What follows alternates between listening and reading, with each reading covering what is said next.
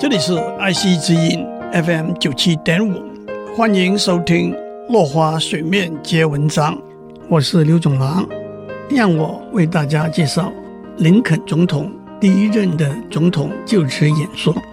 在演说的开始，林肯就开宗明义地安抚南方各州，而且明确地说出了他对奴隶制度的立场。他说，在南方各州的人民中，似乎存着一份忧虑：共和党执政之后，他们的财产、生活中的平静和个人的安全都会受到干扰和威胁。其实，这份忧虑从来没有存在的理由。我曾经多次说过，让我再次重申：我无意直接或者间接地去干预任何一个州现存的奴隶制度。我既没有法律上的权利去这样做。也更没有任何打算去这样做。提名我作为总统候选人的人和接受提名的我，有一个清楚而强烈的共同决心，那就是维护和不侵犯每个州的权利，特别是一个州按照自己独立的判断订定法令来管理自己州内的制度的权利，是保持联邦和州之间权力平衡的主要因素。这个平衡也正是我们完美和历久不衰的政治架构所依仗的。让我再一次陈述这个决心：新上任的政府绝对不会采取任何行动危害任何地区的财产和平和安全，也会按照宪法和法律的规定，乐意地提供任何地区依循法律要求的保护。接下来，林肯谈到敏感有争议性的。追弃逃亡奴隶法案，这个法案制定，从有奴隶制度的州逃亡到没有奴隶制度的州的奴隶，仍然要被法律通缉、追捕和遣返到原来的主人的地方。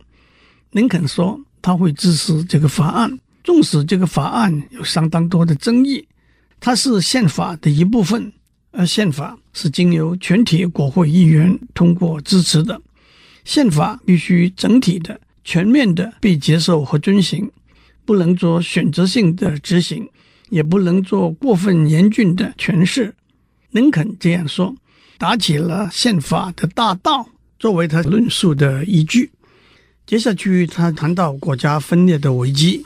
他说：“自从我们第一位总统依照国家宪法就职上任，已经七十二年了，在这一段期间。”十五位很不相同而都是出类拔萃的公民，负起了管理政府行政部门的责任。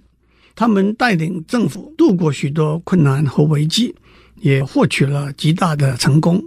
今天，在这些鲜丽的光芒底下，我在巨大而且特殊的困难之中，担负起同样的任务，履行宪法规定短短四年的任期。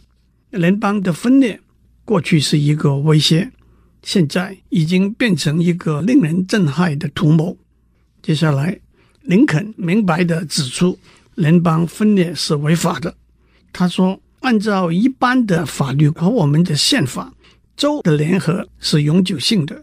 这个永久性在任何国家政府的基本大法里头，即使没有明文陈述，也是不言而喻的。我们可以断言。”没有一个政府会在他的组织法里头订定一个自己的落日条款。只要我们继续负起宪法明文赋予我们的责任，这个联邦将会永存。退一步来说，即使联邦政府不是一个正式的政府，而只是各州之间合约性的组织，作为一份合约，怎能由部分的成员单方面来取消呢？难道不需要全体成员的同意才能合法的废止这份合约吗？今天先讲到这里，我们下次再见。